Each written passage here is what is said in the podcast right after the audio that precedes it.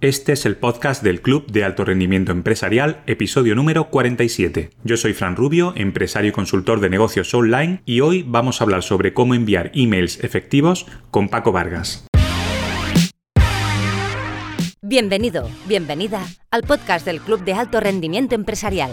Un podcast en el que te contaremos todo lo que te hubiese gustado saber cuando comenzaste con tu empresa y nadie te contó. Cada semana hablaremos sobre marketing digital, estrategias de negocio, ventas, productividad, inversiones y todo aquello que necesitarás como emprendedor o como empresario ya consolidado para mejorar tu conocimiento y hacer mucho más rentable tu empresa. Recuerda que si aún no perteneces al club, ahora puedes apuntarte gratis en nuestra web www.clubdealtorendimientoempresarial.com. Este club es mucho más, un espacio donde podrás conectarte con empresarios, aprender de su experiencia y recibir formación de expertos en campos que potenciarán tu negocio. Y ahora, ¿preparado, preparada para el episodio de hoy? Comenzamos.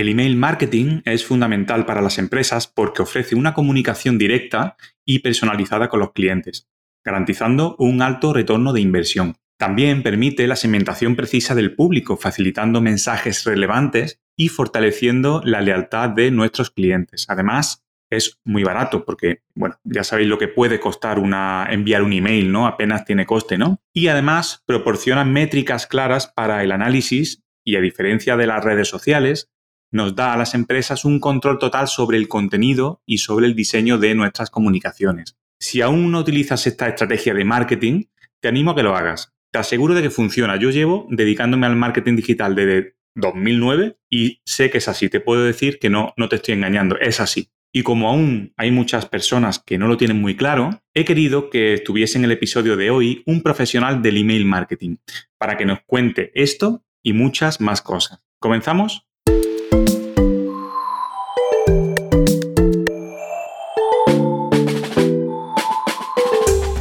Paco Vargas es experto en email marketing, lleva trabajando más de 15 años en marketing y en ventas, en muchos sectores diferentes, pero lo que más le gusta y mejor se le da es el email marketing. Hoy va a compartir con, nosotros algunos de sus trucos, algunos de, algunas de sus estrategias. Así que todo el mundo atento porque estoy seguro de que vamos a aprender muchísimo en este ratito que vamos a compartir con Paco. Paco, bienvenido al podcast. Muchas gracias por, invitarme. Encantado de estar, de estar aquí. Muy bien, Paco. Eh, mira, mm, la primera pregunta, una pregunta que yo suelo hacer siempre a, todos los invitados, ¿no? Aparte de cómo, quiénes son profesionalmente, eh, a mí me gusta aprender siempre o, interesarme sobre un poco el aspecto un poco más personal, ¿no? Así que mi primera pregunta es, ¿quién es Paco Vargas? Bueno, pues bueno, profesionalmente lo has dicho tú, soy consultor de, de, email marketing y bueno, llevo en esto solo con el email marketing exclusivamente, llevo ya pues ocho años y pero claro, eh, siempre empiezo por ahí porque al final siempre digo que, el, trabajo es importante en la medida en la que te da una identidad, ¿no? una forma de, presentarte. Pero bueno, fuera del trabajo, que al final es para lo que uno dedica esas horas al marketing, eh, bueno, pues eh, soy padre, soy marido y bueno, pues amigo de mis amigos y bueno, pues un disfrutón. Yo siempre digo que me gusta poder tener esos ratos para disfrutar. Muy bien, muy bien. Yo creo que esta entrevista promete, Paco, porque te veo como muy parecido a mí, así que vamos a, a conversar. ya por el nombre, por el nombre ya vamos final. verdad, verdad, no había caído. bueno, vamos a conversar un ratito y Paco, personalmente, un poco ya entrar en, materia, personalmente opino que el email marketing, bien utilizado, es una de las mejores estrategias de marketing que, que hay, ¿no? Es barato, se puede segmentar, puedes medir quién abre tus emails, quién interactúa con los enlaces que pones dentro, ¿no?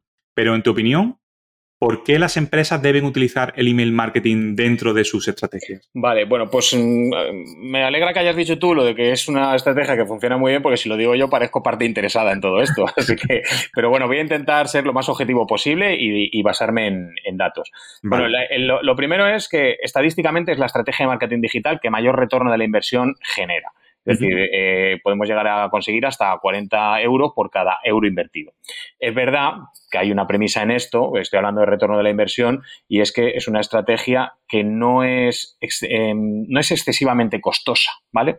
No, eh, que es otro de los argumentos por los que podrían plantearse iniciarla. No es una herramienta, no es una estrategia que te requiera gran riesgo. Y digo no es excesivamente costosa, no porque los negocios online no tengan un coste, que luego si quieres hablamos de eso, porque hay gente que piensa que como esto de internet ya lo tengo en casa o, en el trabajo y demás, pues que, o, no tengo que alquilar un local en muchas ocasiones, parece que no tiene costes, pero sí, hay que invertir en ellos.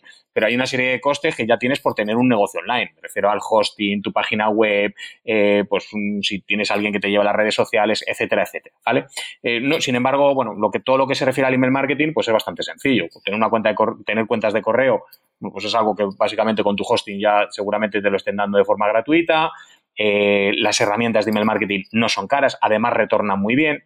Eh, y retornan muy bien también, no solo por los costes, sino porque es un medio de comunicación uno a uno realmente. Es decir, aunque tú tengas una lista de miles de suscriptores, eh, tú realmente no te estás dirigiendo a ellos en plural, ni es, ni es como si estuvieras hablando a una audiencia, realmente te vas a meter en un entorno privado de tus, de tus suscriptores, en su bandeja de entrada. Yo siempre hago el mismo chascarrillo, si me permites, que es que nadie llega y le dice a alguien, oye, quedamos hoy en mi bandeja de entrada y cotillamos mi correo. No, no, es algo que que es una comunicación eh, que no es como las redes sociales que dices, oye, mira lo que estoy viendo y, demás, ¿no? Sino que, realmente eh, si lo abren, no lo abren, si, si te gusta, si lo reenvías o no, queda en tu ámbito privado, ¿no? Con lo cual te permite una comunicación también más cercana.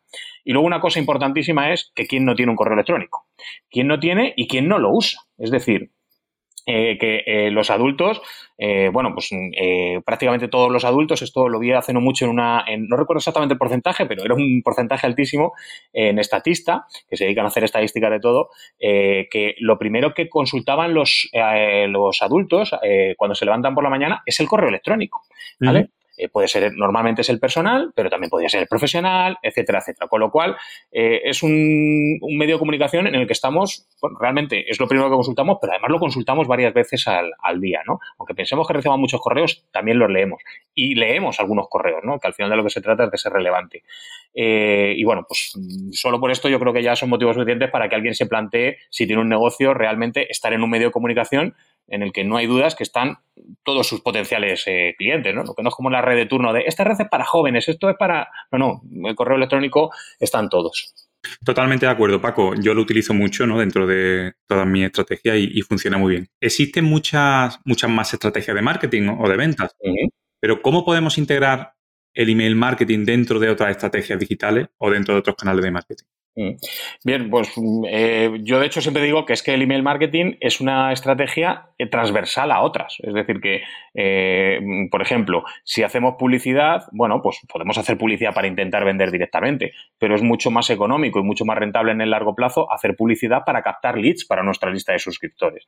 Si nos dedicamos al SEO, bueno, pues que en esos artículos que colocamos o en esas páginas que colocamos, que seamos inteligentes y pongamos incentivos para, con, con cajas de formularios y con un incentivo adecuado a cada contenido, pues que se den de alta también en nuestra lista de, suscriptores. Em, eh, si estamos en redes sociales, que intentemos, que además esto es algo que las redes sociales luchan contra ello, pero que, hay que hacerlo, que es eh, sacarles de la red social, llevarles a nuestra web y quedarnos con su correo electrónico. Y esto es importante porque eh, el dato es que entre el 50 y el 80% de las visitas a tu página web nunca más van a volver, ni siquiera aunque les guste el contenido. Hay gente que me dice, a ver, no, Paco, ¿cómo va a ser esto así? Bueno, pues quien nos esté escuchando, a lo mejor ahora nos está escuchando con el móvil, que esto es un podcast, pero si tiene el ordenador delante o la próxima vez que lo encienda, pues que mire a ver cuántas pestañas tiene abiertas, ¿no? Eh, y, y muchas pestañas abiertas y significa que son muchos sitios a los que te gustaría volver, pero que nunca vuelves.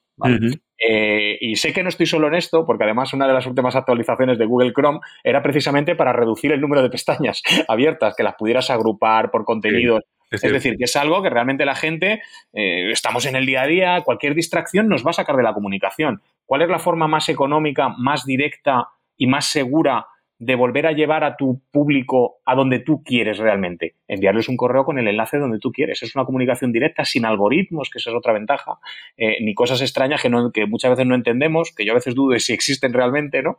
Y, sin embargo, las reglas del email marketing son muy sencillas.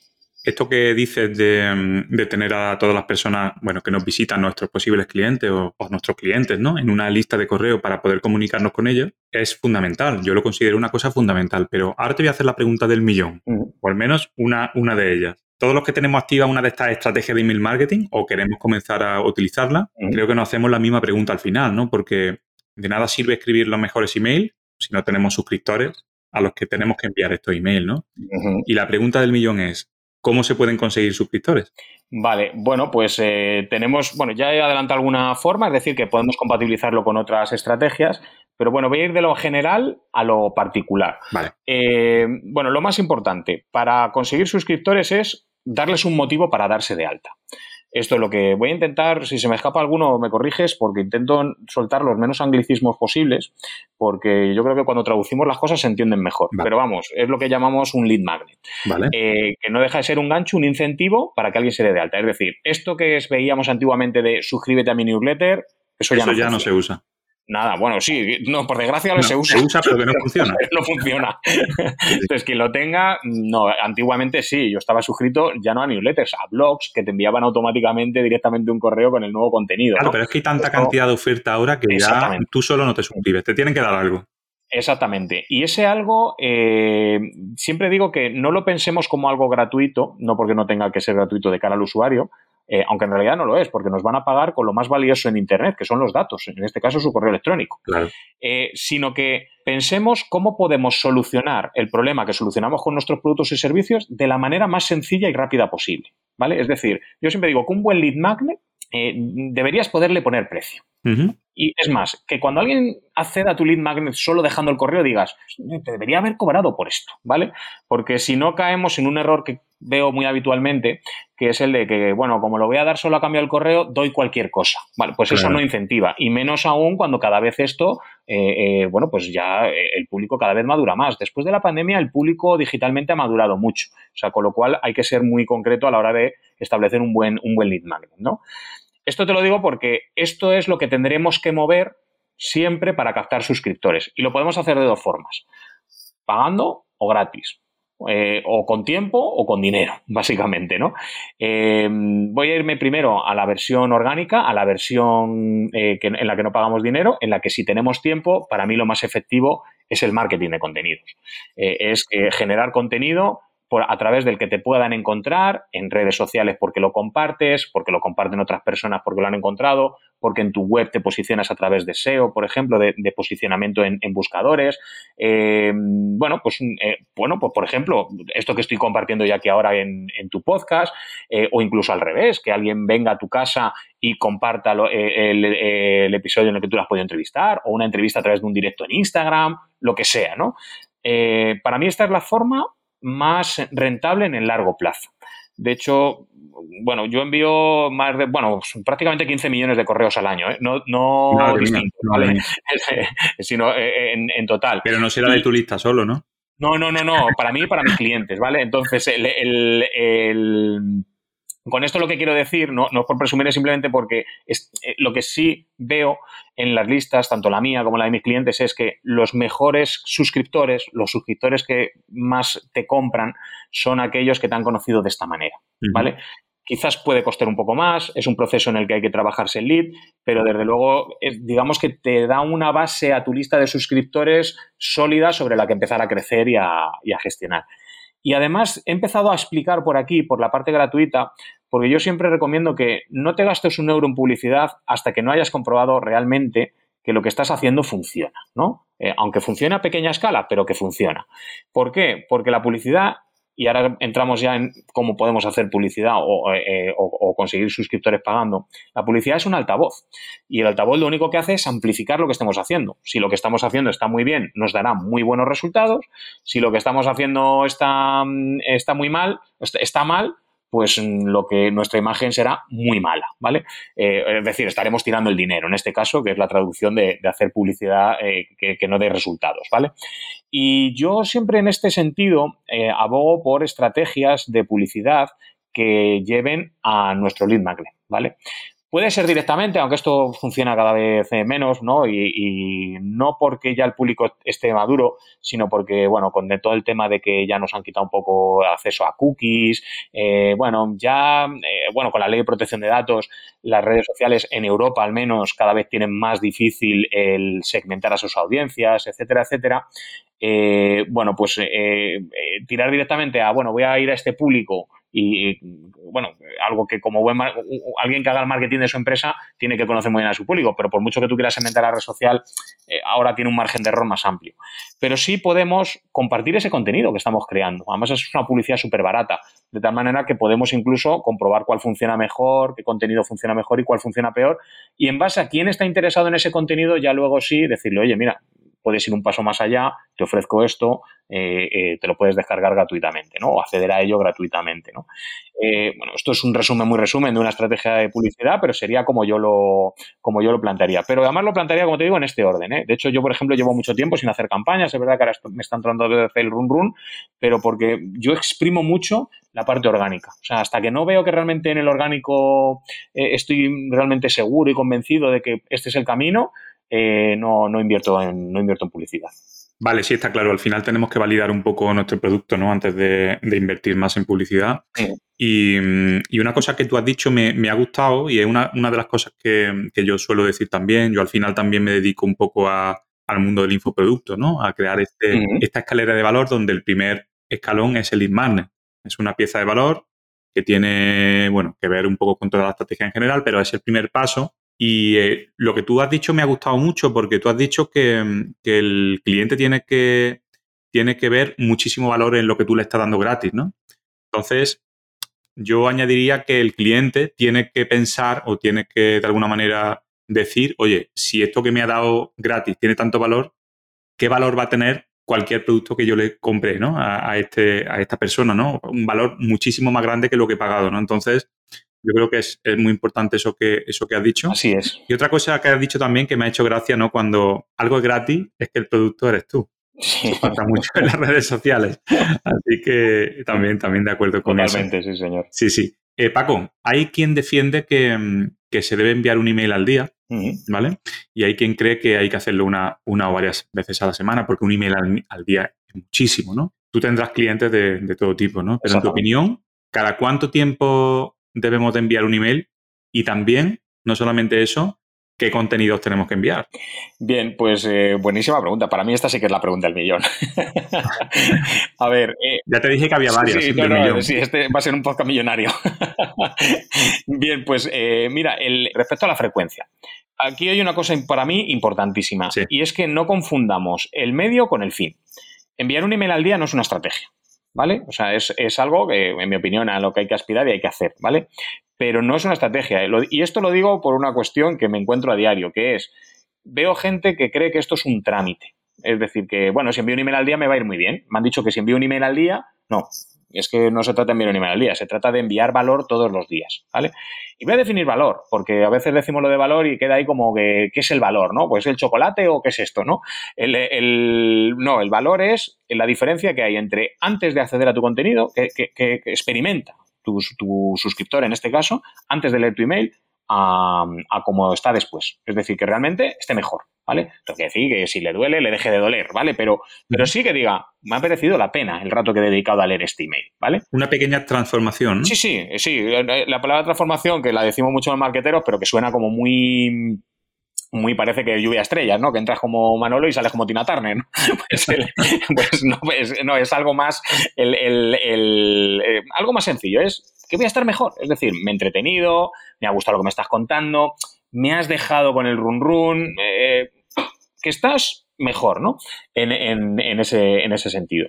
Y eso hay que hacerlo a diario, pero yo entiendo, y lo entiendo porque, como tú has dicho, tengo muchos clientes, tengo muchos alumnos, entonces yo entiendo que eh, no empecemos la casa por el tejado. Eh, la frecuencia mínima para mí es al menos una vez a la semana, y ahora explicaré por qué y por qué hay que aspirar a uno al día, ¿vale? Eh, pero siempre la mínima a la que tú te puedas comprometer, ¿vale? Eh, y no, no, me olvido de que me has dicho que, de qué hay que hablar, ¿eh? También, también. pero ¿por qué debemos aspirar a uno al día? Pues mm, por muchos motivos. Pero si yo tengo un negocio, yo aspiro a vender todos los días. Y no nos engañemos, las bandejas de entrada, bueno, ¿qué medio no está saturado? ¿Vale? O sea, es decir, me da igual las redes sociales, en Google tiene solo unas pocas posiciones para aparecer, eh, la publicidad es a subasta, con lo cual, mm, eh, cuanta más gente hay, más caro te sale. Todos los medios están saturados, el email también, o sea, la bandeja de entrada también. Pero no está saturada de, de contenido no de contenido relevante. Está saturada de muchos emails, pero no todo es no todo es relevante, ¿vale? Y yo aspiro a vender todos los días. Si solo envío un email a la semana, si en ese email se me da regulero, ¿qué hago? Estoy 15 días en el dique seco con mi negocio. No tiene mucho sentido, ¿no? Si yo tengo una tienda, no la abro todos los días, o por lo menos todos los días que me dejan, pues, y no lo abro todo el horario que me dejan, pues eh, esta es un poco la misma filosofía. Pero voy a ir más allá. Me hacen mucho esta pregunta pero yo, por ejemplo, escucho muchos podcasts, veo muchos vídeos, me empapo de mucho contenido, ¿no? Como hacemos todos los marketeros digitales, ¿no? Que, nos nutrimos de mucho contenido, ¿no? Eh, yo esta pregunta no se la oigo que se la hagan a alguien de redes sociales. Se da por hecho que en redes sociales tienes que publicar un montón de veces al día, porque si no, no apareces. Oh, y resulta que el problema es un email. O sea, el problema de ser pesado es que hay mucha gente, pero es que me dice que soy pesado. Porque envías un email al día y el que está hace, hace dos reels, un directo y cuatro carruseles, y bueno, al final yo creo que es porque, porque ese email eh, va directamente a la bandeja de entrada del cliente. y el cliente, exactamente. O sea, visita las redes sociales si quiere, no porque llega, ¿no? Entonces, quizá puede verse ahí un poco más intrusivo, ¿no? De alguna manera. Mm, pero ahí, mira, te voy a dar dos argumentos para rebatirte, rebatirte esto. Bueno, el primero, bueno, te voy a dar tres. El primero me lo has dado tú. Efectivamente, es que es mucho más directo. O sea, claro, es que por eso solo te hace falta enviar uno. Claro. Si no, tendrías que enviar cuatro o cinco, ¿vale? Como solo, pero es decir, un email. ¿eh?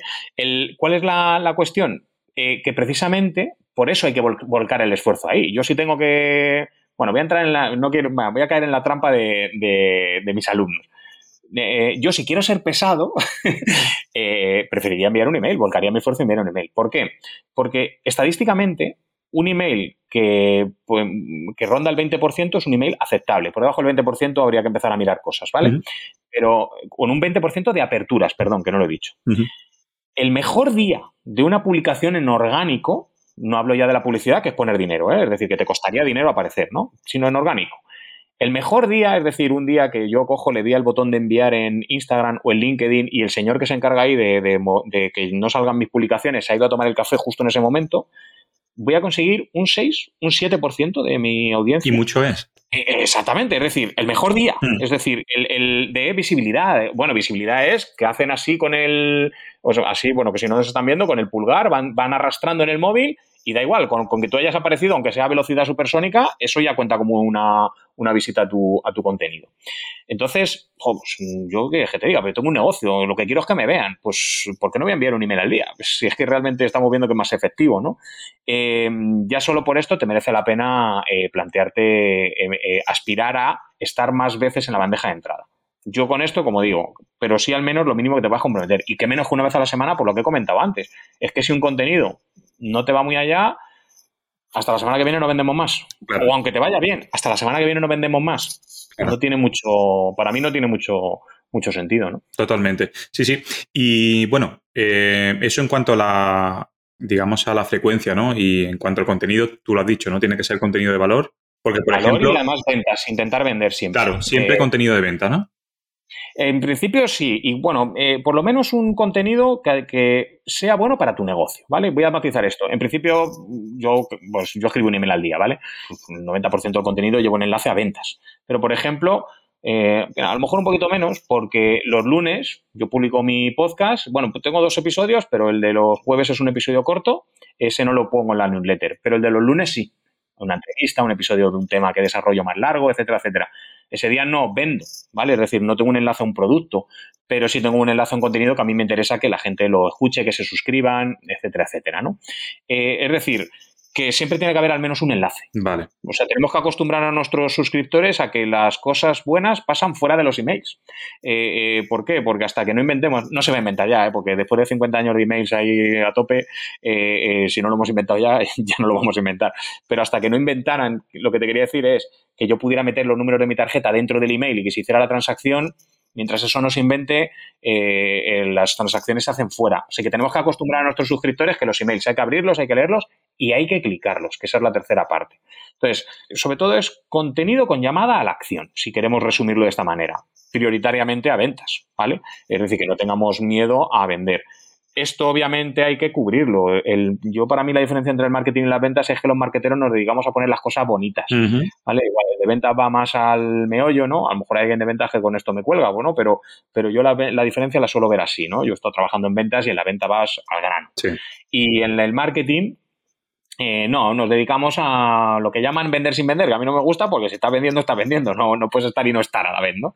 Pero, pero sí, eh, entonces puedes utilizar entretenimiento, puedes utilizar el, egoísmo de tus suscriptores porque les has puesto un contenido gratuito antes, eh, bueno, puedes utilizar muchas cosas para que realmente eso lo abran y lo, y lo consuman. Pero sí importante que siempre haya una llamada a la acción en, en, en cada email. Puede ser un, esto no lo recomiendo mucho, pero si no se nos ocurre nada, eh, bueno, pues eh, oye, pues mira, sígueme en esta red social, ¿no? Porque me interesa. O mira, yo esto lo he hecho alguna vez, me ha funcionado bastante bien, eh, he querido dar un empujón a alguna publicación para que el algoritmo meta un empujón y he dicho, oye, mira, pues me haces un favor, pues oye, mira, esta publicación que he hecho, dale like o síguela o compártela, tal, ¿no? Bueno, y es una manera de empujar también contenido de forma orgánica y llegar a más gente, ¿no? Y lo he hecho a través del email, no, no pasa nada, ¿no?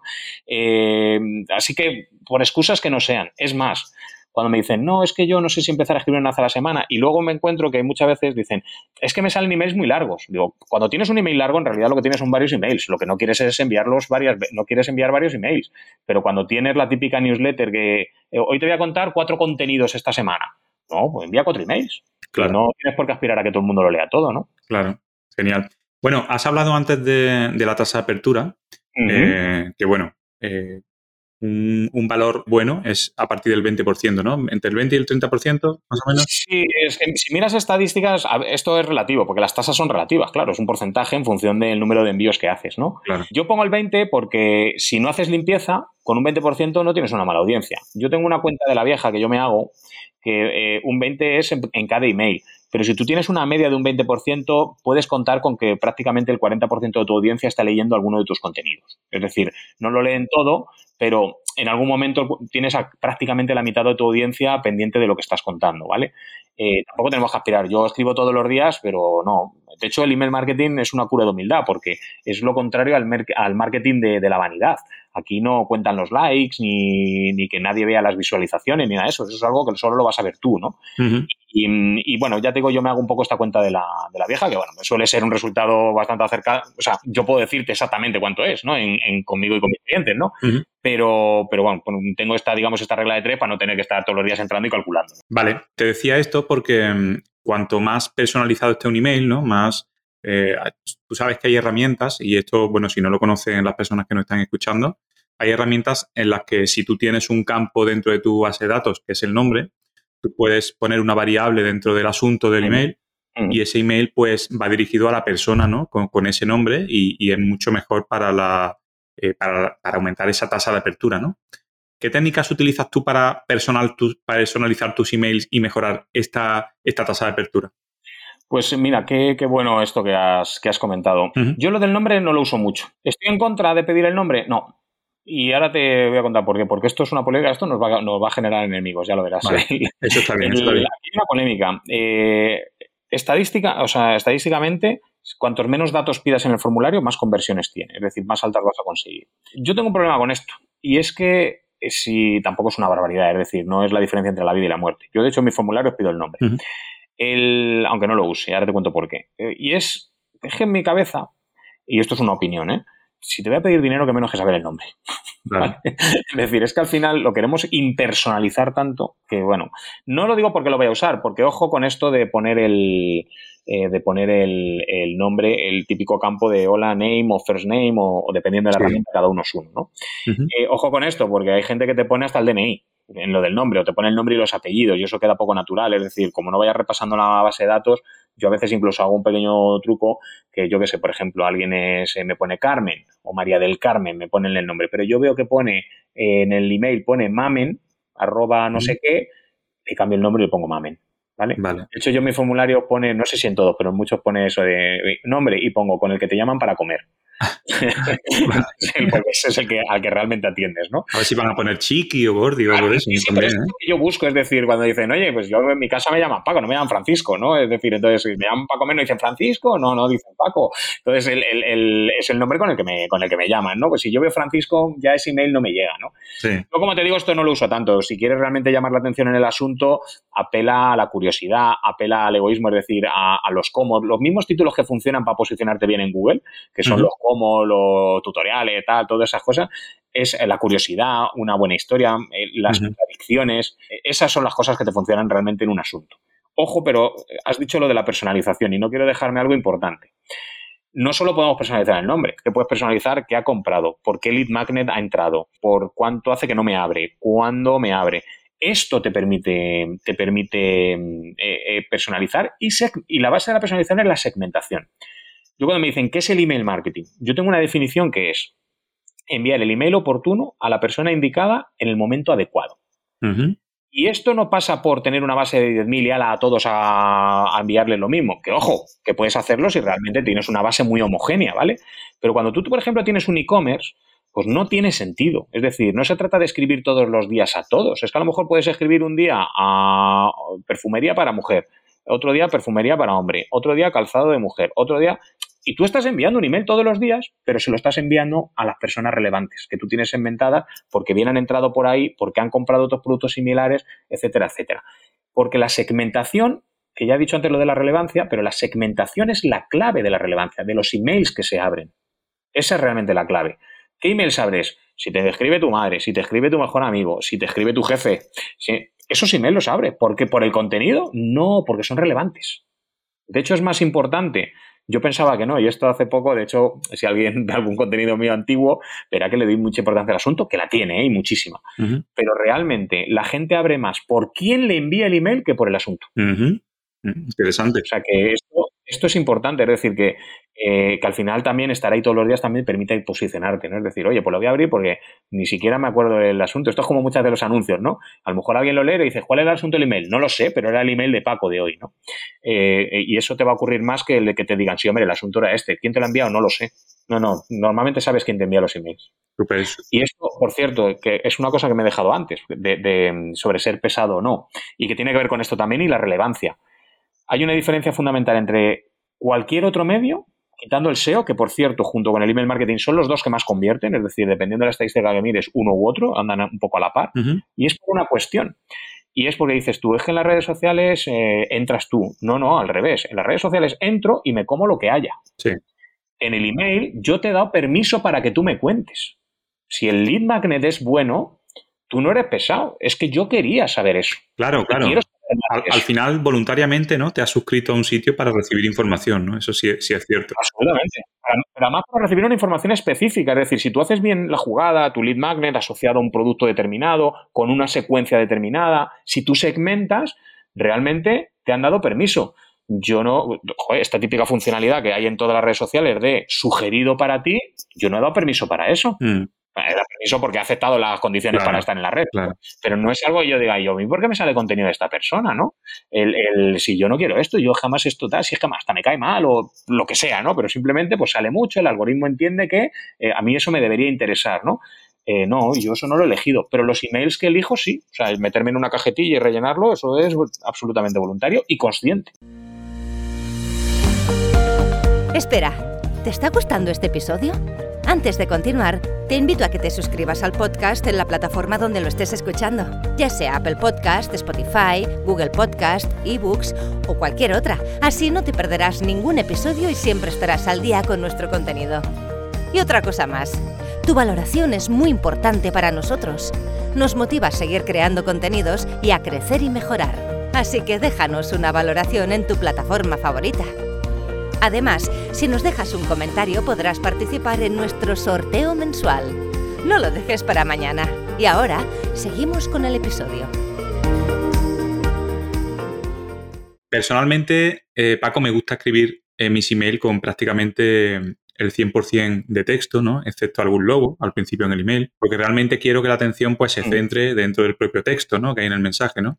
Hace años estaba muy de moda enviar estas newsletters que había tan elaboradas, con muchas imágenes, muchas columnas, muchas filas, ¿no? Las que te ofrecen gratuitas, cualquier herramienta, ¿no? Que son muy Efectivamente, efectivamente, esas plantillas que hay, ¿no? Pero, pero esto al final... ya no te queda igual. claro, pero, pero esto al final, como te decía, yo lo veo un poco anticuado en mi opinión, ¿no? Sobre todo porque hay muchos clientes de correo que ya no abren esas imágenes por defecto, ¿no? Te aparecen como, como bloqueadas, ¿no? Y esto realmente pues, puede ser un problema, ¿no? Eh, Paco, ¿tú qué tienes en cuenta cuando diseñas un email para asegurarte de que se visualice correctamente en diferentes dispositivos y diferentes clientes de correo? Y más o menos cómo equilibras este contenido visual con el texto, ¿no? ¿Qué, ¿Qué, pones más, visual o texto? ¿O cómo, qué consejo nos daría un poco sobre todo esto? Muy bien lo que has puntualizado, que efectivamente las imágenes, bueno, es una cosita que te puede dar problemas, ¿vale? El texto es más difícil que te lo dé, ¿vale? Pero a veces son necesarias. Entonces, para mí la norma número uno para poner una imagen es, ¿aporta a lo que estoy contando o no? Es decir, si, bueno, por supuesto que no haga ruido, es decir, si la imagen interrumpe la comunicación, no. Si además es un, el típico email este que dices tú con muchas imágenes, es que eso parece un folleto. Claro. Entonces, a mí, yo no, yo, a mí eso personalmente ya veo que me están intentando vender algo. Incluso recibo a veces newsletters con mucho texto, pero que ya tienen el formato este de, columnas. Digo, no, esto es tan elaborado, no, no es natural. Algo traman, algo eh, traman. Eh, sí, es, es, algo como, no sé, a mí me, o sea, también es verdad, eh, depende a quién te dirijas, ¿no? Pero, pero, pero si algo busco en el email es una relación personal. Y los emails relevantes que te he dicho antes, tu jefe, tu madre, tu mejor amigo, tu novia, tu mujer, eh, esos emails no llevan formato. Esos emails es, es texto, ¿no? Pero dicho esto, las imágenes a veces son necesarias. no son los que complementen, sino que además son imprescindibles para la comunicación. Si vendo producto, tengo que enseñar. Claro. Es decir, eh, eh, no nos engañemos que una imagen, pues en este caso vende más que mil palabras. Pero al final, el email es un medio escrito. Eh, básicamente. Otra cosa es que con el tiempo nos, podemos permitir y con los medios es muy barato hacer otras cosas. Pero bueno, no estoy 100% en contra de las imágenes, pero sí que aporten. Y luego tener las precauciones debidas. No pueden pesar mucho, que estén realmente, eh, que se vean bien en cualquier dispositivo, eh, cosas que tienen el diseño. Que obviamente si es solo texto, pues reduces mucho la necesidad de tener que estar pendiente de estas, de estas cosas, ¿no? Claro.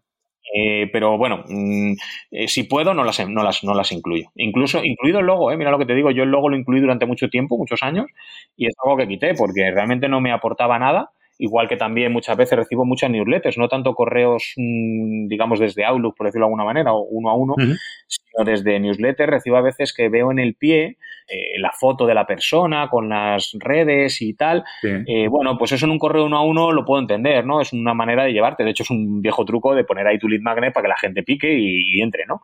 Pero en una newsletter al final dices, ¿qué me aporta? ¿Yo por qué te quiero sacar del email a donde no quiero? ¿Por qué te voy a poner un enlace a las redes sociales? ¿Qué aporta aquí mi foto? Eh, yo, por ejemplo, en eso juego mucho con el avatar de Gmail. O sea, tengo mi audiencia mayoritariamente me lee en Gmail, aunque sean correos corporativos. y, yo, por ejemplo, tengo un GIF en mi avatar, de tal manera que se mueve, es un sobre que se mueve, ¿no? Con lo cual también. Juego con ese tipo de cosas más bien. Mm. Vale, genial, genial. Bueno, antes hemos hablado de, la tasa de apertura, ¿no? Y, bueno, es una de las eh, métricas que se tienen que monitorizar para ver un poco cómo va tu campaña, ¿no? Como para ver quién te abre, ¿no? Pero bueno, y hemos hablado antes que a partir de entre 20 y 30% es más o menos una tasa de apertura. Sí, bueno, pues, normal. Si, ah, bueno, no te voy a decirte que si limpias tu lista, pues automáticamente la tasa crece. Claro. si te quedas con los que abren, pues más, más todavía, ¿no? Pero sí por tener una referencia de cuándo lo estás haciendo mal, más bien. Por debajo del 20 constantemente, mm, lo mirar. O sea, mira a ver, pasa, ¿eh? que a lo mejor no pasa nada, pero simplemente échale un Sí, o tienes que limpiar tu lista también, que puede ser. Seguramente, vamos, un 100% que seguramente tienes que limpiar tu lista. Vale, te preguntaba esto, te decía esto porque mm, hay diferentes métricas que es bueno monitorizar, ¿no? Por ejemplo, la tasa de apertura, entiendo que, la tasa de clics dentro de un enlace que tú hayas puesto dentro del email, ¿no? pero, pero, ¿cuáles son, en tu opinión, las principales métricas que deberíamos de monitorizar si queremos saber, tener información sobre esta estrategia que estemos haciendo en nuestra empresa?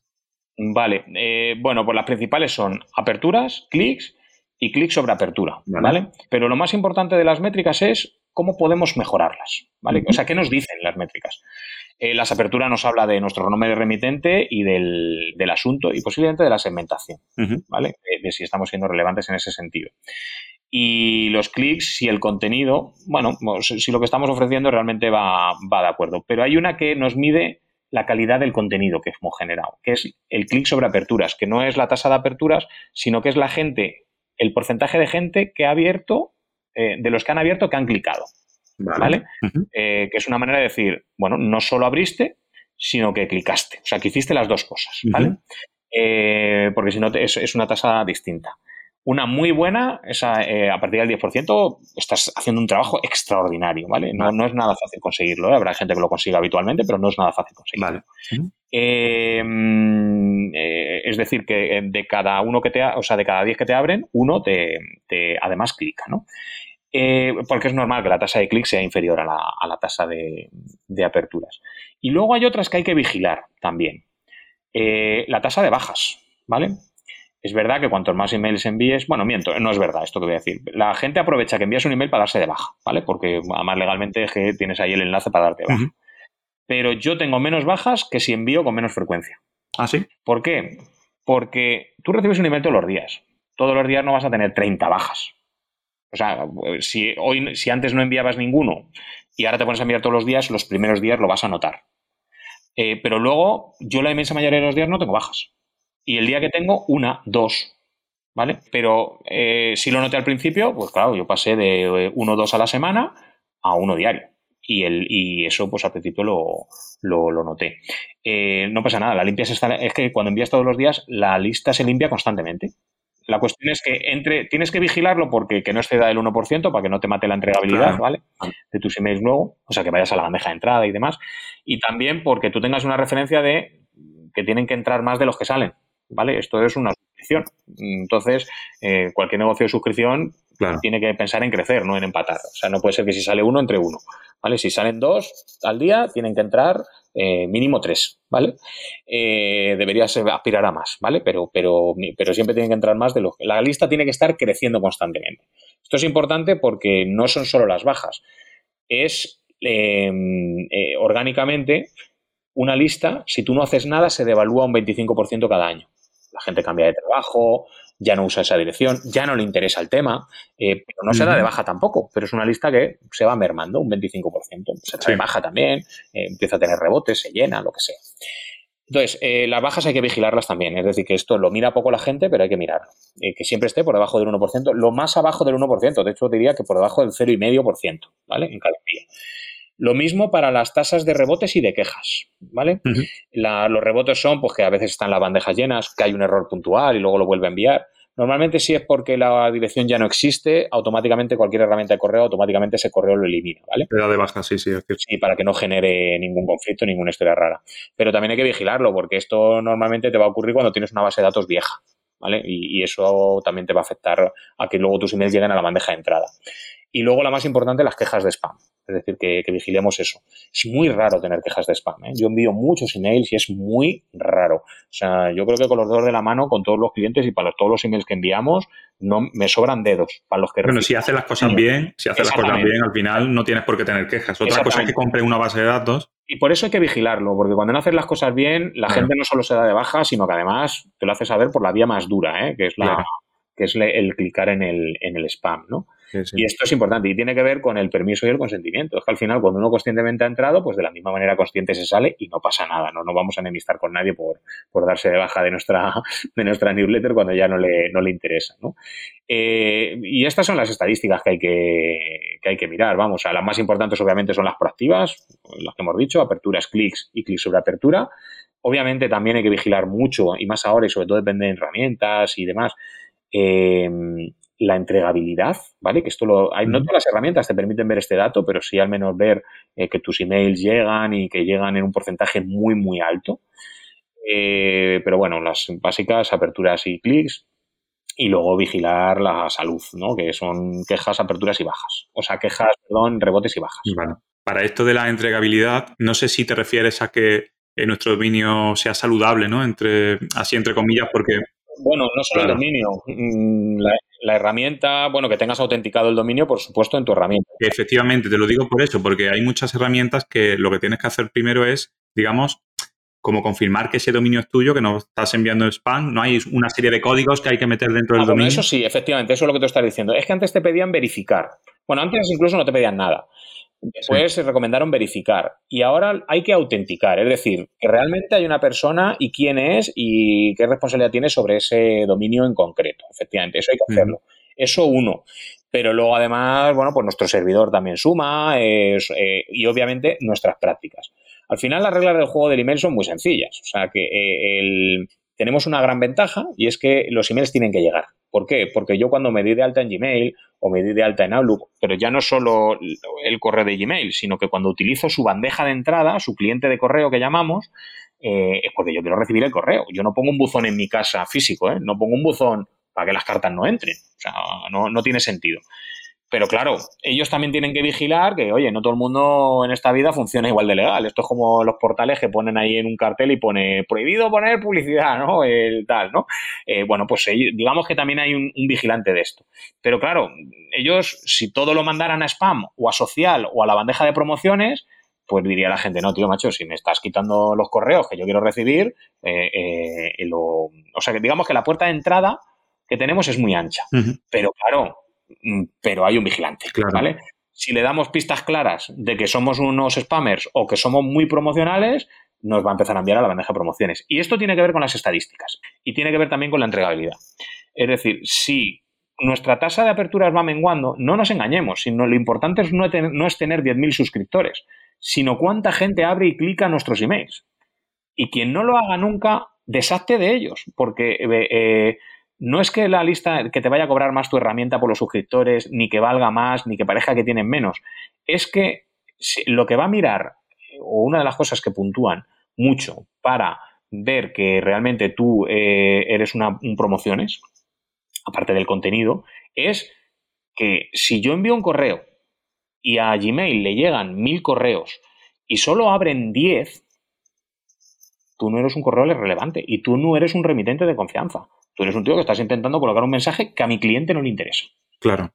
De momento a promociones y ya veremos si no acabas en otro sitio peor.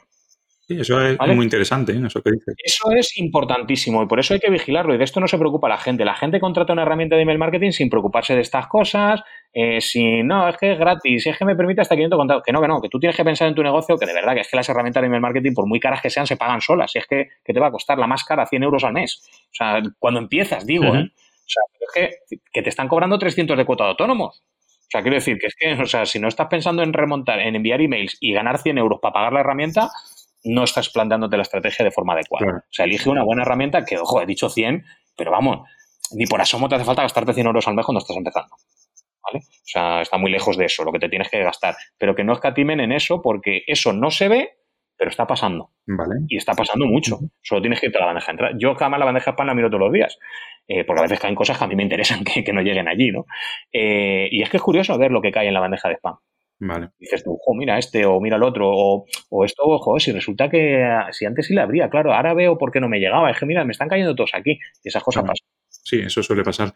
Eh, bueno, imagino que, Paco, que tú habrás visto un poco de todo, ¿no? Yo me he dedicado mucho tiempo a la informática también, antes de, mi agencia de marketing.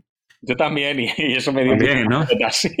Bueno, yo he estado muchísimo tiempo arreglando ordenadores, mucho, por, lo menos 10 años, y, he visto barbaridades en el sentido de que eh, había clientes a los que yo iba, ¿no? Y, y tenían un problema con el correo electrónico, y cuando yo analizaba ese problema era porque tenían una lista de 300 o 400 personas en la lista y habían copiado y pegado en el con copia, en, el email, en Outlook, o donde fuese con copia, todos esos, uno detrás de otro.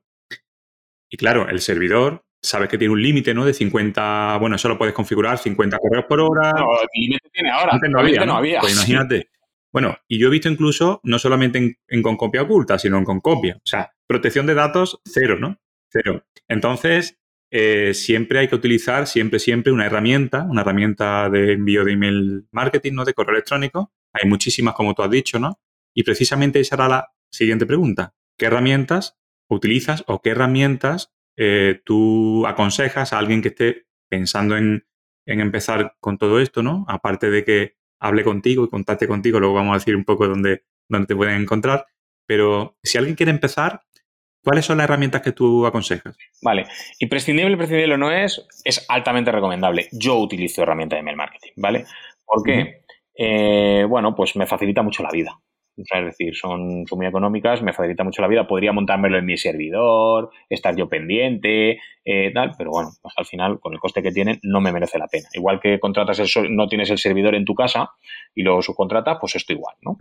Eh, dicho esto, yo la primera que recomiendo es la que utilizo yo y que además la llevo utilizando eh, siete años ya y nunca he tenido necesidad de cambiarme ni las ganas tampoco de cambiarme, que es GetResponse, ¿vale? Ah, muy bien. Eh, además, eh, a mí me llevaron a esta herramienta básicamente dos cosas. Uno, la entregabilidad. O sea, nunca bajo del 99, algo por ciento en, todo el año. Es la que les recomiendo a mis clientes y les ocurre lo, mismo, ¿vale? Eh, antes he recomendado otras, ¿vale? Ahora me cuesta más porque de dos años para acá aproximadamente lo de la entregabilidad está siendo ya un problema serio, ¿vale?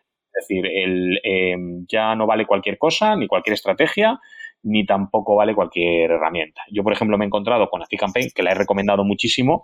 Es una herramienta que tiene muchísimas funcionalidades, pero que a día de hoy, en Europa al menos, tiene unos problemas de rentabilidad, en mi opinión, muy importantes. Para que te hagas una idea, cuando he tenido que migrar con clientes o con gente que me ha, que me ha contactado por, por problemas de rentabilidad, hemos hecho incluso la prueba. De hecho, lo hacemos muchas veces lo primero, cuando migramos, que es, mira, yo no quiero que te vayas con dudas vamos a hacer una prueba. Vamos a coger la base de datos, la vamos a dividir y vamos a hacer el mismo email, una en una y otra en otra.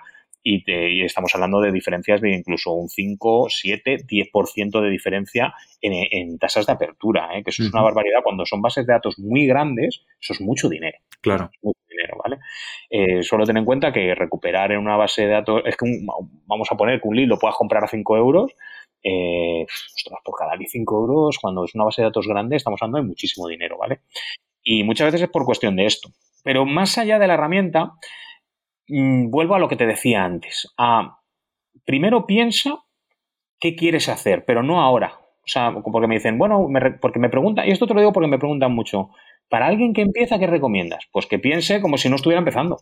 Porque cuando luego tengas todo el tinglado montado y te quieran migrar, te va a fastidiar migrar. Claro. Volver a una herramienta, cambiarlo todo, cambiar en la web los formularios, las automatizaciones, los emails los tienes que volver a hacer desde el principio.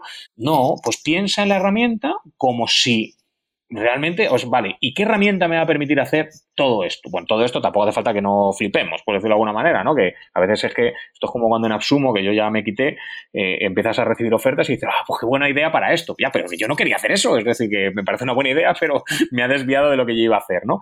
Pero sí que pensemos en, no, es que voy a coger, o sea, no puede ser que el argumento sea voy a coger esta porque me permite hasta 500 Sí, que muchas veces es, el factor de decisión, ¿eh? El dinero. Sí, sí, lo sé, por eso lo digo, ¿eh? Por eso lo recalco, porque a veces me preguntan muchas veces, además me preguntan, ¿y qué te parece esta que tiene este plan? Digo, no, si tú lo que quieres es que yo sea cómplice de esto, no. Mm. Es decir, te permite esto, pero no cuando ahora. Cuando tengas que pagar y tengas más de 500, que deberías aspirar a tener más de 500 en el menor corto tiempo posible, eh, cuando tengas que pagar, realmente es la herramienta que tú quieres. Porque si todo te va bien, en muy poquito tiempo vas a estar pagando la herramienta. O sea, es decir, es que es, eh, y de hecho te digo más, mi experiencia, ¿eh? y esto básicamente con alumnos. Eh, quien entra en una herramienta así, las probabilidades de tener éxito con el email marketing se reducen drásticamente, porque no tienes la mentalidad de, negocios. Es decir, si, porque igual que escatimas en esto, ¿en qué más estás escatimando en tu negocio? O sea, si realmente el problema es pagar 9 dólares, 15 euros al mes, si el problema es ese, el problema no es la herramienta. El problema es que no tienes una estrategia detrás que te permita levantar 15 euros al mes. Genial. ¿Vale? Entonces, mm, eso yo, pero vamos, si me dices un nombre, te recomiendo la que yo utilizo, que es, es GetResponse. Vale, vale. Además, GetResponse te permite hacer automatizaciones. Yo la he utilizado y, funciona bastante bien. Y no es muy cara, ¿eh? O sea, ActiveCampaign es más de hecho, He dicho que me fui por dos motivos. El segundo era este, el de, la libertad que me daban las automatizaciones, que no me la da ninguna otra herramienta. Bueno, eso da, eh, el tema de automatizaciones da para un, episodio entero porque eso es un mundo increíble que, no todo el mundo conoce que se puede hacer, ¿vale? Pero bueno, eso lo vamos a dejar para un segundo podcast, ¿eh? que puede ser más adelante.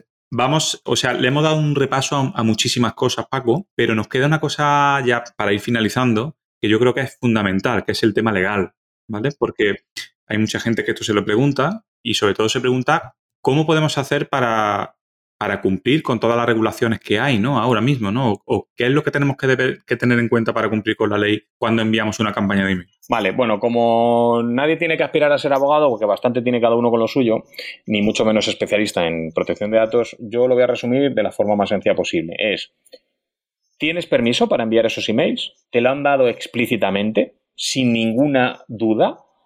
Si la respuesta es no, no lo envíes. No compres bases de datos, no quites el doble opt-in, eh, bueno, pues ese tipo de cosas, ¿vale?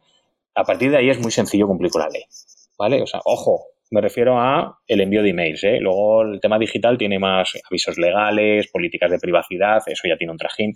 Bueno, que ya por el hecho de hacer marketing tienes que tener una buena política de privacidad. Eh, y, pero bueno, básicamente es que tú puedas explicar y esté en tu web en algún sitio para qué recabas los datos y qué vas a hacer con ellos. Ese es el resumen de toda esta historia, ¿vale? Si ya estás pensando, voy a ocultar esto, bueno, no quiero que sepan esto, tal, no lo estás haciendo bien. Y lo, otro, el último consejo es que pienses cómo te gustaría que te trataran a ti. igual que no comprarías un bote de mayonesa en el que no vienen los ingredientes ni la fecha de caducidad, pues mm, comprarías en un sitio que no, no sabes quién te lo está vendiendo, qué está pasando con tus datos y demás, bueno, pues piensa si eso es lo que la sensación que quieres darle a tus a tus a tus suscriptores, en este caso a tus clientes, porque tú estás buscando unos suscriptores, buscas clientes, que sean suscriptores es un medio, ¿no? Claro. Además de, eso que dices, eh, ya específicamente y concretamente tienes que poner un botón para desuscribirse de la lista, ¿no? Eso es obligatorio, ¿no? Sí, eso es obligatorio. De hecho, ninguna herramienta te permite, vamos, yo de las que conozco, ninguna te permite quitarlo.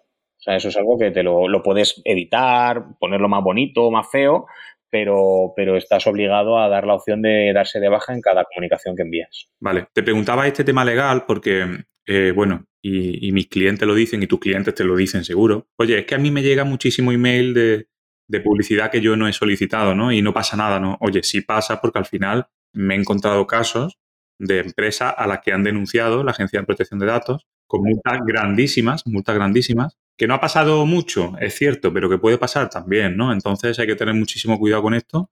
Pero te voy a poner un ejemplo de algo a ver si tú me puedes responder, ¿vale? Imagínate que yo tengo, por lo que sea, una empresa de transporte, ¿vale? Y tengo un producto o un servicio que sé que va a beneficiar a esa empresa, ¿no? A esa empresa, a, esa, a ese gremio, ¿no? A ese sector, ¿no?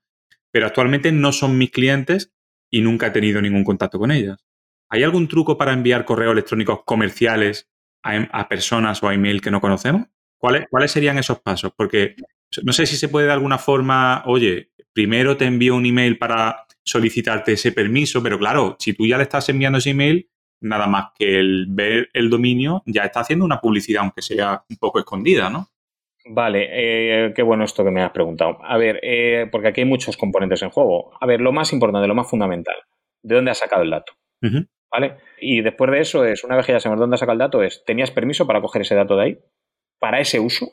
Vale, pero si tú tienes un correo electrónico en una página web de una empresa, ¿no se puede coger ese correo? Pero ese dato es para que tú vendas. Es decir, porque yo, por ejemplo, en mi web tengo mi email, pero no es para que tú me vendas, es para que me vengas a pedir servicio. No sé si me explico. Es decir, es que estamos presuponiendo que eso está ahí para que tú lo uses tú para lo que a ti te dé la gana. Y no, no sé si me explico. Es decir, eh, pero es que voy a ir a más. Es que el uso no es solo el uso, porque tú voy a irme un paso más allá, que a lo mejor es en lo que tú estás pensando. Si yo me cojo ahora, me pongo a scrapear webs y acumulo datos y me los echo a una herramienta de email marketing, ya, pero es que entonces lo estás alojando en un servidor de un tercero. Voy a poner que es GetResponse, por ejemplo, que está en la Unión Europea y me da pocos problemas. Pero yo no te da permiso para que mis datos los lleves allí. Yo no te da permiso para que mi, correo esté en GetResponse en tu lista de suscriptores. En cualquier caso, hay una forma de empezar a hacer email marketing que es con los contactos que ya tienes. Tú tienes una empresa, tal. Los listados, yo no digo que no lo compres. Bueno, sí digo que no lo compres porque eso no, funciona. ¿vale? Eh, pero es como la de Puerta Fría. yo estuve trabajando en banca y, me acuerdo que abrimos una vez una oficina, la inauguramos y lo primero que hicieron fue comprar un listín telefónico de todo el barrio y estuve llamando uno a uno todos los teléfonos del barrio. ¿eh? ¿Teníamos permiso para llamar? Sí. ¿Éxito? Pues imagínate, yo acabé del teléfono que lo cogí hasta asco. O sea, no, porque es que era todo colgar, malas formas, etcétera, etcétera. Eh, pero puedes coger los contactos que ya tengas, porque la clave es, antes de vender, solicita el permiso. Y una forma que tú puedes hacer es, generas tu lead magnet, tu gancho, tú quiero estar en tu lista de suscriptores, ¿vale? Y se lo pones delante. Oye, mira, he pensado que esto te podría interesar y que se suscriban ellos. Pones el enlace, se suscriben y van a la base de datos, ¿vale? Eh, y esta forma, yo creo que estos problemas no te va a traer, ¿vale? Eh, de hecho, yo invito a que la gente vaya a la página de la agencia de protección de datos y hay un apartado muy visible que es el de las sentencias, de la, no son sentencias porque no es un tribunal, ¿no? Pero los, los casos, las multas que ponen, ¿vale? Y lo vas a ver, tachan los datos, pero vienen los casos explicados súper bien. Y van a ver, bueno, de hecho, hasta no hace mucho, de hecho es que de vez en cuando hacen barridos por según qué tipo de negocios. Hace unas semanas, bueno, una semana ya va para unos meses, eran peluquerías, peluquerías de barrio. Es que eso de lo hace todo el mundo, sí, sí, y la gente va a 130 y a 140 por la autovía, pero si te pillan, claro. Eh, tienes que pagar la multa. Es decir, que esto no es como la avestruz, yo agacho la cabeza y no me ven el cuerpo, que sí te lo ven, que, estás ahí. Entonces, y aparte, vuelvo a lo de antes. ¿vale? Compra una base de datos, vamos a poner que no te pillan, ¿vale? Porque a veces hay quien piensa, yo que estudié Derecho, hay quien piensa que no hay delitos y no te pillan, ¿vale? Entonces, el, eh, vale, bueno, no te pillan. Ya, pero ¿sabes a quién no vas a engañar? A lo que hemos dicho antes, al cliente de correo. O sea, tú puedes enviar correos. Encima la gente te va a marcar spam. Es que te van a marcar como spam, porque es que es lo que estás haciendo. O bien se van a dar de baja. Es que mm, vas a acabar con la reputación de tu dominio. Es que cuando quieres hacerlo bien, estás machacado. Entonces, yo entiendo que la gente tiene prisa, que tal, pero el email marketing no es la estrategia de, las prisas, ¿vale? O sea, podría sí, coges, pero págate una publi, págate publi, llévalo a tu lead magnet y que se suscriban, ¿vale? Haz las cosas bien porque por el atajo mm, no te va a funcionar. Claro, pero si tú, por ejemplo, insisto un poco, un poco en esto, para dejarlo claro, si tú escribes a todas esas empresas de transporte diciéndole que tienes un lead magnet para que se suscriban, al final en ese mismo email ya está haciendo publicidad, ¿no? O sea, una publicidad no para comprar un producto, sino para que se suscriban a un lead magnet. Pero hay un, vamos, sí, bueno, pero bueno, eh, a ver, el derecho puede parecer muy estricto, a veces no lo es tanto. Es verdad que hay cosas que están están sujetas. Yo, eh, obviamente, que conste que yo no soy, o sea, estoy derecho, no soy abogado, ¿vale? Es decir, que, que, no quiero ir a la cárcel por esto. pero, eh, a ver, hay una apariencia también, o sea, para que haya delito tiene que haber intencionalidad. Si yo lo que te estoy diciendo, oye, mira, mm, tal, y es más, si alguien me pregunta, oye, ¿por qué me estás escribiendo? Oye, mira, pues porque me han ofrecido tu correo en un listing que me dijeron que tenían permiso para enviar esto. Ah, no es así. Oye, mira, te digo quién es y denunciales, ¿vale? Es decir, que, que, tampoco nos pongamos, nos, nos enroquemos. Bueno, que siempre que vas de buena fe, al ah, final tampoco. Ahí es donde quiero ir, es decir, oye, mira, eh, he visto que te dedicas al sector del transporte, tal, no sé qué, aunque sea un envío masivo, ¿vale? Pero de hecho ya lo estarías haciendo mal, porque el mero hecho de alojarlo en una herramienta ya estás incluyendo, ¿vale? Pero bueno, vamos a ver que el 99,9999% de la gente esto no lo sabe. Es decir, que el mero hecho de que te hayan incorporado a una herramienta de terceros que tienen sus datos en donde sea, ya no, ya no hay permiso, ¿vale? El, pero, eh, pero si tú le dices, oye, mira, te escribo por esto y por esto, que de hecho voy a ir más, aunque te hayan dado el permiso, uno de los principales motivos por los que la gente se da baja es porque no dio el permiso o, o, ya tal. ¿Por qué? Porque la gente, si tú constantemente no les estás recordando por, por qué deberían estar en tu lista, que es porque se suscribieron, qué solucionas, eh, pues se va a dar de baja. Entonces, cuando vas a empezar con más motivo, es decir, oye, te escribo porque he visto que te dedicas a esto, que tienes esto. Y que, es más, yo recomendaría hacerlo uno a uno en el fondo. Y que, pues mira, tengo una solución que te permitiría solucionar esto y esto. Mira, si te parece saber más, que sepas que gratuitamente he preparado este recurso para ti que te va a ayudar a resolver. Vale. ¿Que es más costoso ir uno a uno o ir microsegmentando porque a lo mejor tú, bueno, tienes la suerte de que puedes personalizar lo que puedes enviarlos de 100 en 100 porque hay una empresa de transporte de leche, otra de no sé qué, otra de tal, y lo personalizas, fenomenal. Pero no atajes, porque es que el atajo, de hecho, yo siempre digo mismo, si es que en la película cuando dicen que van a coger un atajo, ya empieza todo el rollo de la película. Es decir, hasta que no salen del atajo, no se acaba la película. Y a veces no salen todos. Como sea una película de miedo, terminan, termina eso fatal, ¿no? Pues es que los atajos tienen mala fama por algo porque normalmente no te suelen llevar por, buen camino, ¿no? Vale, vale, vale. Bueno, sí, yo creo que al final es un poco que seas coherente con lo que estás haciendo, ¿no? Un poco, ¿no? Permiso. Si la ley se resume en el permiso, o sea, es en el yo te he dado los datos y además yo tengo que tener control de los datos que tú tienes míos. O sea, yo tengo que poder acceder a mis datos, eliminarlos, borrarlos, decirte que no me envíes más. Si eso no lo estás cumpliendo, que sí, que puede ser más laxo, tal. Pero a mí me lo dicen mis clientes también. Yo le digo, vale, hazlo si quieres. Yo mi obligación es decirte por dónde vas a ir en esto. O sea, quiero decir que luego no me digas que yo te dije que lo hicieras, ¿vale? Porque es que no, es que no funciona. Vale, vale. Pues Paco Vargas, muchísimas gracias por compartir tu conocimiento, tu experiencia Y aunque mm, ya hemos hablado en alguna ocasión antes del email marketing en el podcast, ¿no?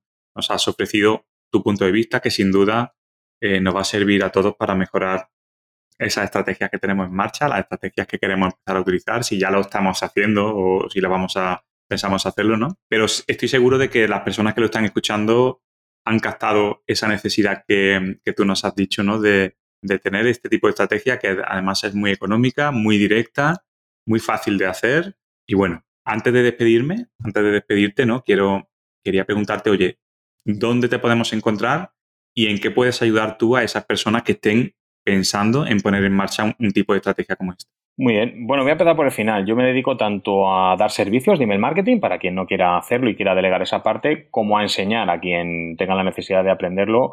Eh, que yo siempre digo de la forma más sencilla, porque bastante uno tiene con saber de lo suyo como para encima aprender a hacer marketing, ¿no? Pero bueno, eh, procuro hacerlo de la forma más, más sencilla.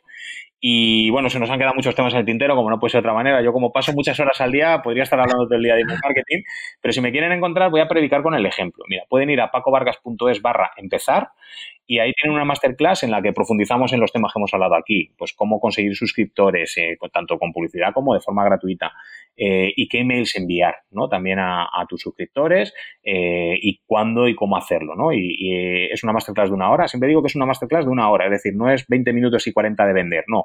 Vender luego vendo, que obviamente te voy a pedir el correo a cambio de la masterclass y ya he dicho que envío un email todos los días, bueno, con un consejo de email marketing listo ya para para implementar y que todos los días avancen un poquito en su, en su estrategia de, email marketing. Pero vamos, todo esto en pacovargas.es barra empezar.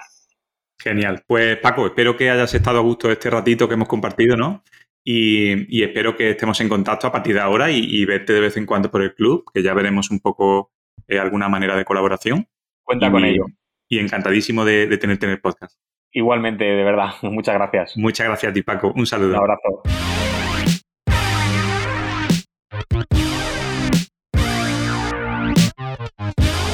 Y llegó el momento de entrar en ese microespacio donde Juan Merodio, nuestro colaborador en esta segunda temporada, nos descubrirá cómo podemos mejorar la gestión al frente de nuestros negocios a través de la nueva economía digital. Hola, soy Juan Merodio, consultor de marketing digital para negocios y divulgador de la nueva economía digital, todo lo que tiene que ver con Web3, inteligencia artificial y nuevas tecnologías. Y hoy te quiero hablar de cómo puedes fomentar la creatividad e innovación en el negocio. En el mundo empresarial, la creatividad es esencial para la innovación y para la competitividad.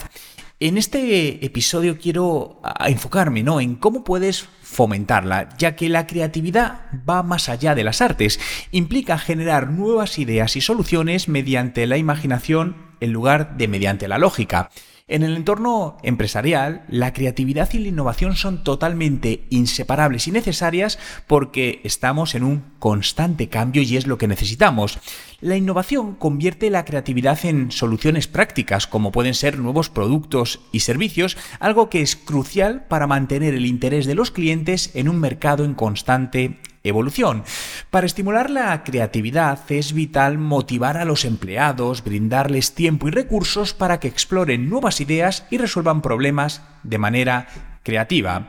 La creatividad también depende de las personas adecuadas. Se desarrolla pero no se impone. Fomentar un ambiente de trabajo colaborativo y positivo es esencial junto con oportunidades de formación y de desarrollo. Para fomentar la creatividad, tres puntos básicos. El primero, permite libertad creativa y valora la innovación. Segundo, facilita el cambio y acepta el fracaso como parte del proceso. Y tercero, forma equipos diversos para obtener una amplia gama de perspectivas y experiencias. La creatividad empresarial es la clave del éxito, ya que inspira y desafía a encontrar soluciones innovadoras y oportunidades en los problemas.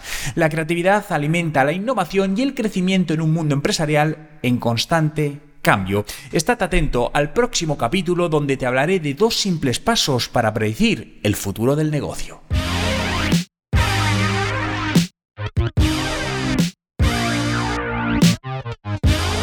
No sé si lo sabías o, si estuviste, pero este jueves pasado se realizó el primer evento online del Club de Alto Rendimiento Empresarial, donde presenté el club, presenté esta segunda temporada del podcast y aprovechamos para hacer un ratito de networking. Estuvimos más de 60 personas conectadas y tengo que decir que fue una gran experiencia ya no solo por el número de personas, sino por la participación. Para mí fue muy importante hablar de la filosofía del club, porque realmente ahí es donde está todo lo mejor y también en sus valores, ¿no? que al final son los míos y los de las personas que van a dirigir todo esto y que quiero compartir contigo para que mm, puedas entender mejor el porqué de este club y por qué debes de estar dentro. Si entras en la web del club y vas a la parte de, de visión, vas a encontrar este texto que te voy a leer a continuación. Nuestra visión es ser una comunidad líder y referente en el ámbito de los negocios, donde las relaciones personales, la colaboración y la ética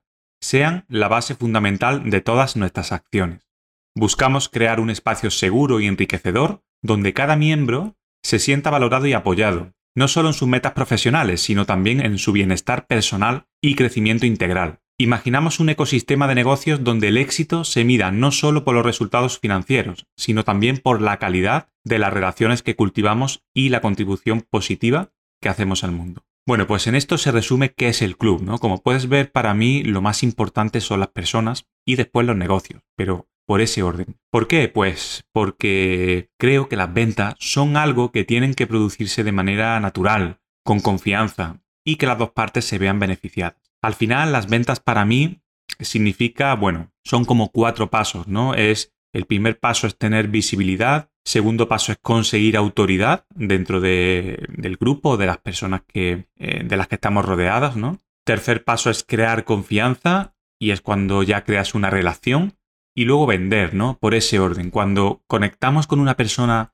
más allá de intentar venderle nuestro producto o nuestro servicio, todo cambia. Si vamos desde lo personal a lo profesional, hay una gran diferencia en el resultado de nuestros negocios. Yo personalmente entiendo así las ventas, ¿no? Y la filosofía de este club precisamente es esa. Primero, generar relaciones profesionales y personales y después, pues, como por arte de magia, los negocios y las ventas vendrán solas. Hay algunos clubes eh, en lo que esto ya es así, ¿no? Y otros muchos que son pues más comerciales.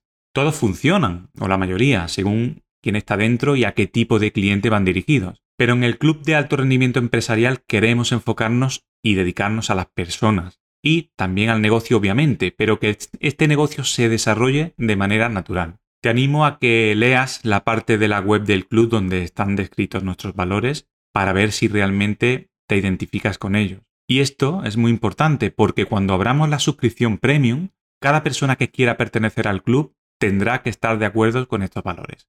Si no, no va a poder pertenecer a él. Así que si entras, vas a saber que las personas que ya están dentro comparten tu misma visión de los negocios y tus mismos valores.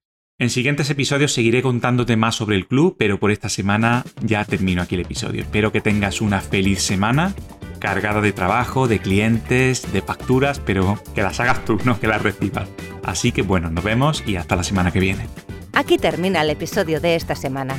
Recuerda que este podcast pertenece al Club de Alto Rendimiento Empresarial. En el club vas a encontrar ese lugar en el que conocer a empresarios, aprender de ellos, formarte con expertos en áreas que te ayuden a sacar más partido a tu negocio conseguirás mayor visibilidad para tu empresa y crearás relaciones que harán que las ventas de tu negocio aumenten. Ahora puedes apuntarte al club gratis en nuestra web www.clubdealtorendimientoempresarial.com. Y si aún no lo has hecho, te animo a explorar nuestros episodios anteriores en tu plataforma de podcast preferida. Seguro que te aportarán ideas que podrás aplicar en tu empresa. Hasta la semana que viene.